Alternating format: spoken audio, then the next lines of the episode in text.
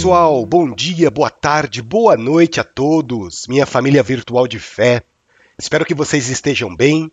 Vamos iniciando aqui mais um episódio do podcast Alma de Poeta e hoje a gente vai conversar um pouco sobre a importância de se manter a simplicidade, de manter a humildade nos trabalhos espirituais, a importância de lutarmos para não deixar crescer dentro de nós, médiums, a fogueira da vaidade, do orgulho, que acaba destruindo qualquer trabalho espiritual. Meu nome é Evandro Tanaka, eu sou médium bandista, e nesse podcast a gente fala sobre umbanda, espiritualidade, mediunidade e também sobre poesias de um preto velho.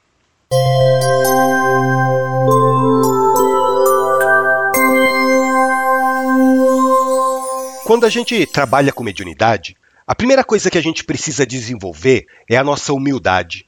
A humildade de nos colocarmos como servidores, como aprendizes, como crianças em busca de orientação.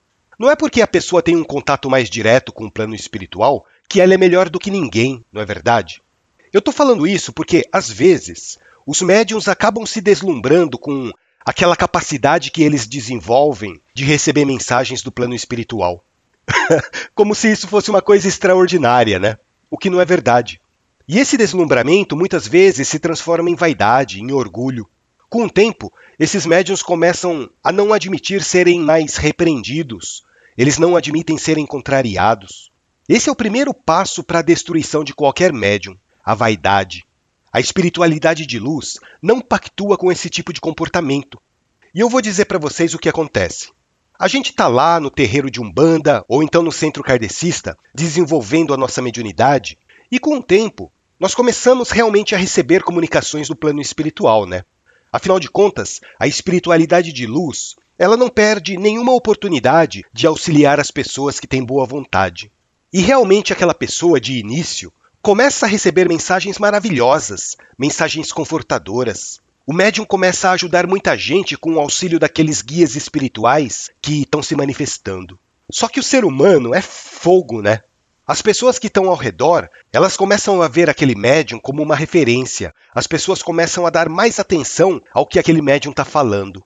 E se o médium não tomar cuidado com isso, se ele não se policiar constantemente com esse assédio das pessoas, a coisa começa a degringolar. O médium começa a achar que ele é importante demais para aquele trabalho, que ele é imprescindível. Gente, ninguém é imprescindível para nada nessa vida. Se você acredita que o seu terreiro ou o centro kardecista que você frequenta não é capaz de sobreviver sem a sua presença, você está muito enganado. A vaidade e o orgulho já subiu na sua cabeça, porque ninguém é indispensável nessa vida. Como dizia o nosso saudoso Chico Xavier, quando morre um capim, nasce outro. Não cria a ilusão de que o seu trabalho mediúnico é indispensável para o bom atendimento da sua casa, porque isso não é verdade. A caridade, sim, essa é indispensável para o bom andamento de uma casa espiritual. Corações bons são indispensáveis para se fazer um trabalho conectado com espíritos de luz. Mas a partir do momento que o médium começa a se achar a última bolacha do pacote, quando o médium começa a se tornar intransigente, ele acha que só ele está certo, quando o médium começa a se tornar vaidoso, prepotente, aquela espiritualidade de luz que antes acompanhava ele começa a se afastar. Porque os espíritos superiores, eles não gostam desse tipo de comportamento. Eles ficam tristes com essas atitudes. E quando os espíritos de luz se afastam, você acha que a mediunidade daquela pessoa vai se fechar? Não vai. A mediunidade vai continuar lá, aberta, escancarada. Só que como esse médium não vai ter mais a proteção dos espíritos bondosos, ele vai deixar a sua mediunidade exposta para que outras categorias de espíritos venham a se aproveitar da situação. E essas outras categorias de espíritos que eu estou falando, eles não são tão nobres quanto os primeiros. São espíritos obsessores, são espíritos trevosos, perversos. São espíritos enganadores que vão fazer de tudo para que aquele médium indisciplinado se afunde cada vez mais. E esses espíritos vão começar a massagear o ego daquele médium, vocês entendem? Porque eles sabem que esse é o ponto fraco daquela pessoa. Os espíritos das trevas começam a alimentar cada vez mais a vaidade e o orgulho daquele médium. Só que tudo tem um preço, né? Ao contrário dos espíritos de luz que trabalham por caridade, os espíritos trevosos trabalham por interesse. E com o tempo, eles começam a incentivar aquele médium a fazer coisas erradas. a trabalhar em troca de determinados favores, a ajudar pessoas em troca de dinheiro, a ter uma vida cada vez mais desregrada. Porque é disso que os espíritos inferiores gostam. Eles gostam do oba-oba, da bagunça. Eles não estão nem aí para o que pode acontecer depois. Desde que eles sintam prazer, desde que eles alimentem o vício. É assim que eles pensam. E quando o médium vê, ele já está no fundo do poço. Quando o médium cai em si, ele já fez tanta coisa errada que não tem mais volta. Então, um conselho que eu dou para vocês que estão desenvolvendo a mediunidade agora, ou que querem desenvolver, é o seguinte: procurem ser úteis. Procurem ser úteis o máximo possível no trabalho com a espiritualidade, mas nunca colocando o seu ego na frente. Trabalhem com discrição, de preferência no anonimato. Não fiquem reclamando, não fiquem criticando, não fiquem achando que vocês são os donos da verdade, porque, como a espiritualidade diz, a verdade pertence a Deus, né? Nós carregamos apenas fragmentos dessa verdade. Você carrega a sua parcela de verdade, eu carrego a minha. E tá tudo bem. Se a espiritualidade te colocou em um caminho de desenvolvimento mediúnico, é porque tem um motivo bom para isso.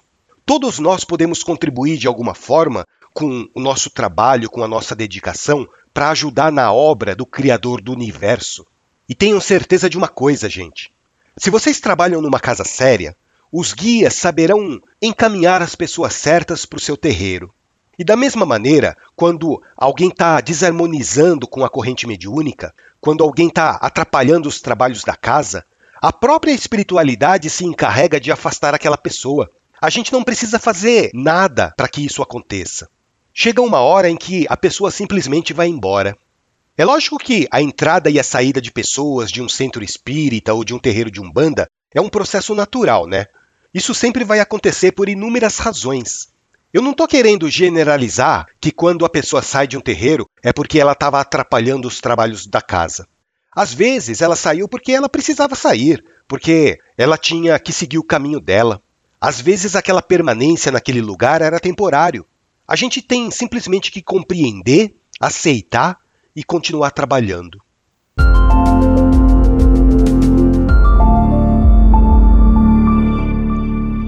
E assim, gente, lembrem-se que o objetivo maior de qualquer terreiro ou centro kardecista é a prática da caridade. Fazer o bem não importa quem. É promover a evolução espiritual das pessoas. E no caso da Umbanda, mais especificamente, de cultuar os nossos orixás. A gente precisa ter a consciência de que todos os locais que se dedicam a uma conexão com o sagrado merecem o nosso respeito. A Igreja Católica, os templos budistas, as roças do candomblé, os terreiros de Umbanda, as reuniões xamânicas, o Santo Daime, qualquer manifestação do ser humano que vise ajudar o próximo merece a nossa consideração.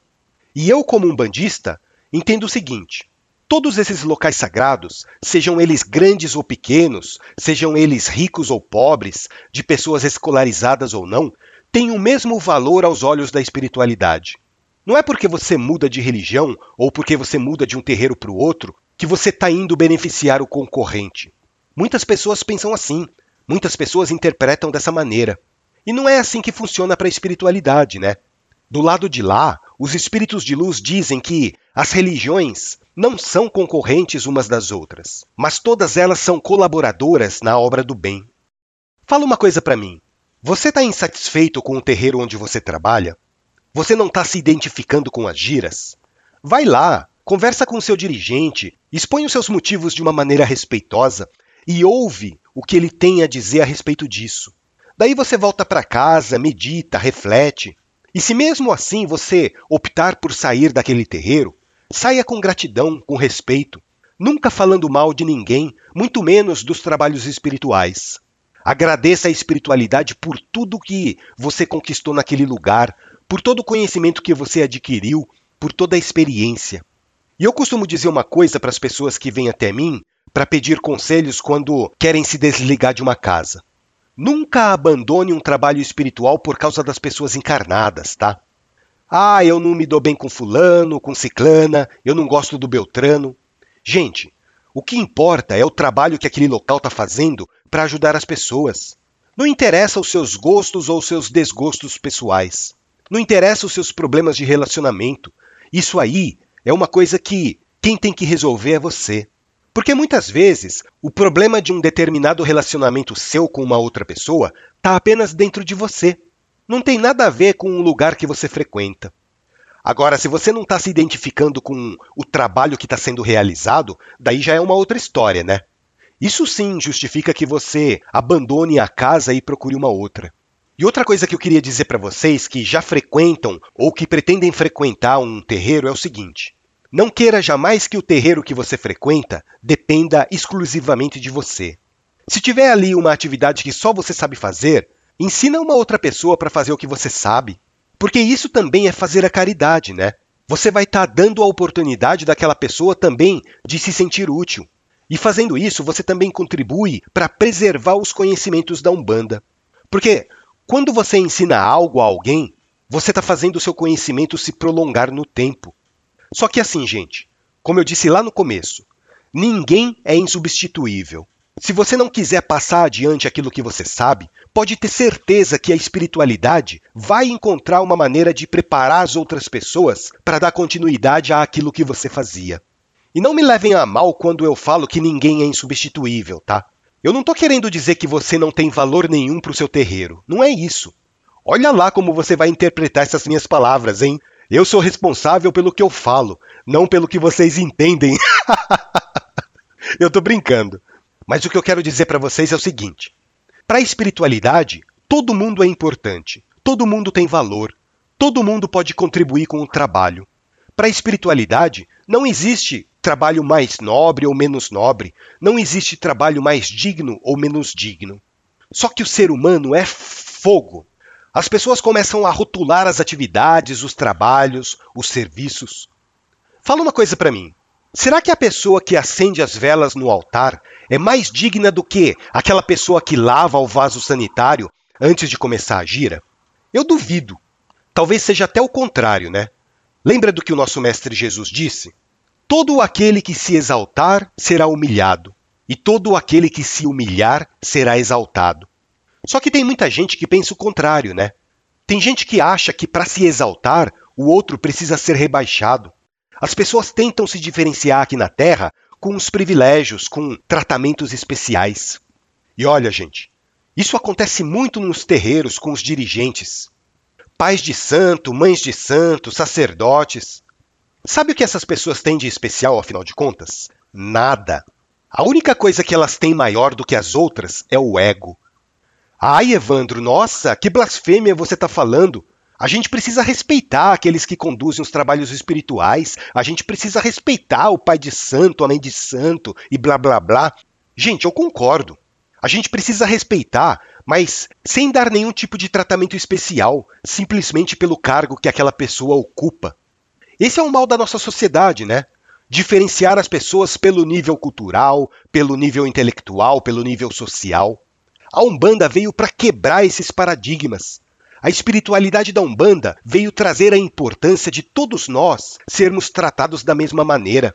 Não importa se você é pai de santo, se você é pai pequeno, ogã, médium, cambone, ou se você é simplesmente a pessoa que está sendo assistida. Aos olhos do nosso pai Olorum, todos nós temos o mesmo peso e a mesma medida. A gente precisa mudar essa nossa cultura de estar tá sempre privilegiando e rebaixando as pessoas. Por situações que não fazem o menor sentido, né? E essa atitude deve começar dentro da nossa casa, dentro do nosso terreiro, para depois ser espalhada pela vida fora. Como diz o ditado, seja você a mudança que você quer ver no mundo. E essa é a mais pura verdade. E a Umbanda vem trazer a ideia de igualdade, né? Não é à toa que se chama corrente mediúnica. Eu sou um elo da corrente, você é outro elo da corrente, e esses elos vão se unindo para formar uma longa corrente que une encarnados e desencarnados. E é através da igualdade de tratamento que a Umbanda constrói uma linda corrente de amor. É através da igualdade de tratamento que nós permanecemos firmes, em torno de um objetivo maior, que é transformar vidas, curar pessoas, abrir caminhos, libertar almas. É por meio da igualdade de tratamento que nós vamos caminhando em direção ao nosso Pai Maior.